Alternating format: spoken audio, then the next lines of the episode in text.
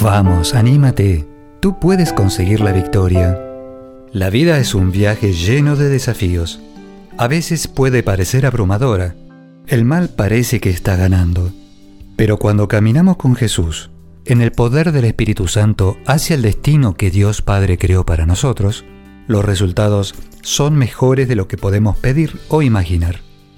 ¿Estás listo para un encuentro con el Señor?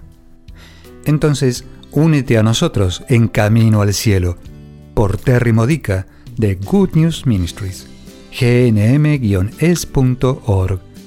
traducido al español y grabado por Graciela Ramos. Estoy entusiasmada por anunciar que estamos por comenzar una nueva temporada de Camino al Cielo. Hice un alto en la producción de nuevos videos durante un tiempo debido a un par de proyectos importantes en los que estaba trabajando. Un proyecto era el libro 30 días al corazón del Padre. Este proyecto comenzó hace un par de años. En realidad el proyecto comenzó hace alrededor de 40 años, cuando aprendí cómo tener una relación con Dios Padre. Descubrí que Dios es un papá cariñoso. Mira, crecí con algunas ideas erróneas sobre Dios Padre debido a las imperfecciones de mi Padre humano. Todos podemos decir que ninguno de nosotros ha tenido un Padre perfecto. Todos hemos tenido padres, a veces en casos graves, a veces en casos pequeños, pero aún significativos, que nos han dado malas ideas, impresiones erróneas de cómo es realmente Dios Padre. A veces es realmente duro sentirse cerca de Dios Padre a causa de esas malas imágenes que hemos proyectado sobre Dios debido a nuestras experiencias con las figuras de autoridad humanas, madres, maestros y otras figuras de autoridad. He estado en un camino por casi 40 años aprendiendo quién es realmente Dios Padre, y sé que no voy a terminar de aprender hasta que esté unida a Él en el cielo pero he aprendido mucho y lo comparto contigo en este libro, 30 días al corazón del Padre. El otro libro en el que he estado trabajando y que ya fue publicado es el llamado Mi alma será sanada. Es una guía de estudio sobre la encíclica de San Juan Pablo II llamada Eclesia de Eucaristía, que es sobre el rol de la Eucaristía en la Iglesia y el rol de la Iglesia en la Eucaristía. Es una encíclica maravillosa, es muy movilizadora. Es importante en el mundo de hoy, donde hay muy pocas personas que creen que la Eucaristía es Jesús realmente, no solo un símbolo, no solo presente espiritualmente mientras recibimos la comunión. Esos libros eran proyectos extremadamente importantes que necesitaba hacer y terminar. Una vez que fueron completados, el próximo es el proyecto que fue el de Dios obrando en mi vida. Hace casi diez años atrás, Ralph y yo nos llevamos a mis padres a nuestro hogar. Mi papá falleció hace un par de años y fue un largo camino. Ser cuidador tiene muchos desafíos, muchos desgastes, y debido a que estaban en nuestro hogar, no teníamos la privacidad que queríamos tener, no teníamos las libertades que queríamos tener. Si eres cuidador de alguien, sabes de lo que estoy hablando. Fue una alegría y una bendición para nosotros el hacerlo, porque estábamos sirviendo a Jesús al servirlos a ellos. No obstante, luego del último día de acción de gracias, que en Estados Unidos es en noviembre, mi mamá terminó en el hospital y yo terminé con un fuerte dolor en mi espalda. Mi mamá regresó a casa del hospital el día después de Acción de Gracias. Tuvimos nuestra celebración al fin de semana siguiente. Entre esa fecha y Navidad yo casi no pude caminar. Me era extremadamente doloroso. Un médico dijo que era el nervio ciático, pero yo conocía el dolor del nervio ciático y no bajaba a lo largo de la pierna como ese. El médico no lograba descubrir qué estaba sucediendo. Otro médico me dio relajantes musculares, pero no ayudó.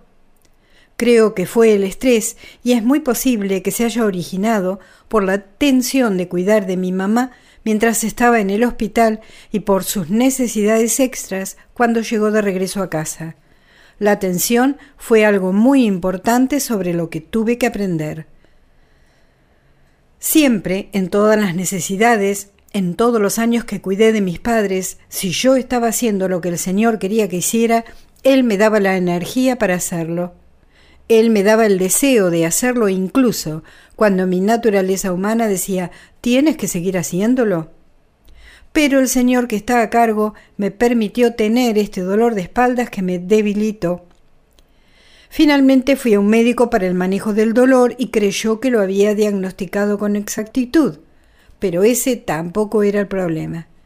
Entonces me envió a hacer una resonancia magnética. Mientras tanto, ya no podía siquiera ir a misa. Por eso mi esposo Ralph comenzó a traerme la comunión a casa. Él es ministro de la Eucaristía en la iglesia. Yo veía la misa en algún dispositivo y luego él me traía a Jesús en la Santa Eucaristía y oraba por mí. Otras personas también estaban orando por mi sanación. Y el milagro sucedió.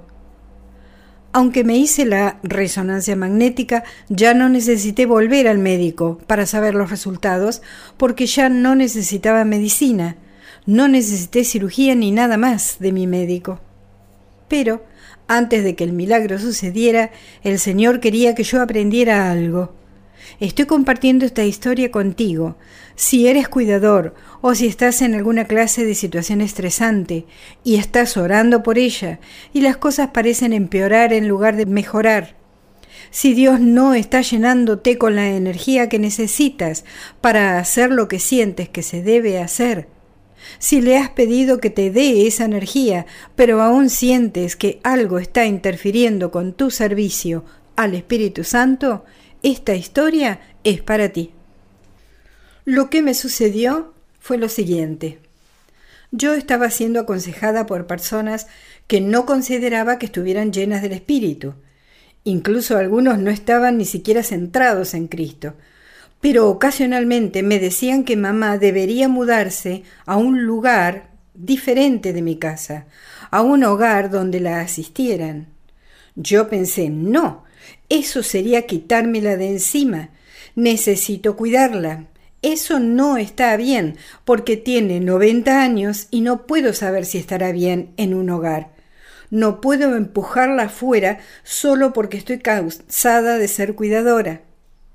Eso no es justo para ella. Yo estaba segura de que sabía lo que Dios quería, cuidar a mi mamá. Por supuesto eso era algo amoroso para hacer, ir la milla extra, ir las diez millas extras. Por supuesto, eso era lo correcto. Como dije, cuando las cosas no mejoran, aunque las ponemos en las manos de Dios, debemos preguntarnos si no habremos interpretado mal la voluntad de Dios. Yo estaba sufriendo por tanto dolor y le dije a mi madre no sé cómo a medida que envejezco podré continuar cuidándote. Lo mismo se estaba preguntando ella. Mientras tanto, mi esposo también tiene sus problemas de salud. Los dos estamos envejeciendo. La idea de que mi mamá fuera un hogar seguía viniendo a mi mente y yo seguía rechazándola. Finalmente le dije al Señor, si esa es tu voluntad, entonces que mamá saque el tema, porque yo no quiero darle la impresión de que quiero echarla. En la noche de Navidad yo le estaba diciendo a mi mamá, ay, este ha sido un día de mucho dolor, físicamente doloroso, no sé cómo voy a poder seguir ayudándote. Y ella dijo, me gustaría mudarme a un hogar. ¿Vamos a averiguar eso, Terry?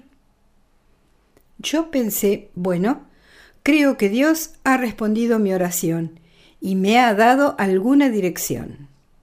Eso fue un sábado. Al día siguiente invité a una amiga una de mis mejores amigas, con la que me he descargado durante muchos años y ella conmigo. Nos hemos ayudado mutuamente a discernir lo que Dios está tramando. Y hemos orado una por la otra. Es una amiga muy importante en mi vida.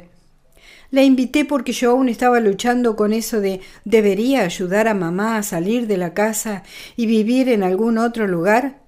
¿Era lo correcto? Mientras hablábamos, yo estaba sentada afuera en mi sillón y repentinamente un gran pájaro pasó volando. Tenemos halcones y búhos en nuestra propiedad. Yo amo verlos. Siempre han simbolizado que Dios cuida de mí, que cuida de las situaciones, porque en algunos milagros que sucedieron años atrás, Dios usó halcones para recordarme que Él está en los detalles, porque como tú sabes, un halcón puede ver los más mínimos detalles en el suelo desde una gran altura. Pero esto no fue ni un halcón ni un búho, fue un águila. Florida tiene águilas, pero nunca las había visto pasar volando sobre mi propiedad. Le resalté eso a mi amiga y ambas nos maravillamos de cuán hermoso era ver volar ese ave. Luego seguimos con nuestra conversación. Al otro día, en el correo, llegó una postal sobre un hogar nuevo en la vecindad llamado Osprey Heights. Osprey significa águila. Heights, alturas. Algo así como alturas de águila. Pensé, bueno, creo que Dios acaba de darme un gran signo. No estoy muy segura, pero vamos a ver este lugar. Al día siguiente, Ralph, mamá y yo fuimos a dar una mirada a Osprey Heights. Aún no habían abierto, pero estaba casi terminado, y era un lugar hermoso. Su actitud, su misión es ayudar a los ancianos entre sus 70, 80 y 90 a tener bienestar mediante la sociabilización, el ejercicio, la buena comida, minimizando las medicinas. No es que no usen medicinas, las medicinas son importantes, pero no necesitas tantas medicinas si te sientes bien mentalmente. Mi mamá había estado deprimida, pero cobró vida mientras estábamos en Osprey Heights. Salió de su ostracismo. Ella está quedándose ciega debido a una degeneración macular y en nuestra casa se había encerrado y su pequeño mundo era cada vez más chico. En Osprey Heights estaba entusiasmada con todo lo que le mostraban. Hasta eligió su pequeño departamento e inmediatamente nos dimos cuenta de cómo Dios había provisto la financiación para eso. Pero esta es otra larga historia que comenzó hace muchos años atrás. Me encanta ver a mamá de mejor humor y nuestra relación está mejorando a causa de eso. Entonces fue la decisión correcta y los dolores que yo sentía se fueron tan pronto como tomamos esa decisión. Entonces, entre finalmente prestar atención a lo que Dios estaba tratando de decir y que Ralph me trajera la Sagrada Eucaristía y todas las demás oraciones, me curé por completo de los dolores de espalda. La moraleja de la historia, la razón por la cual compartí esto es, recuerda, en cualquier estrés por el que estés pasando, pídele al Espíritu Santo que te dé fuerzas para hacer lo que Él quiere que hagas en esa situación. Y, si al hacer lo que tú piensas que es lo correcto te desgasta y no te alivia la energía del Espíritu Santo, entonces Él está tratando de decirte algo. No está respondiendo tus oraciones porque estás buscando soluciones en la dirección equivocada. Permíteme que ore por ti justo ahora. Dios Padre, te pido que toque los corazones, mentes y almas de todos los destinatarios de este podcast. Ayúdalos a conocer tu gozo y satisfacción por su deseo de hacer lo correcto.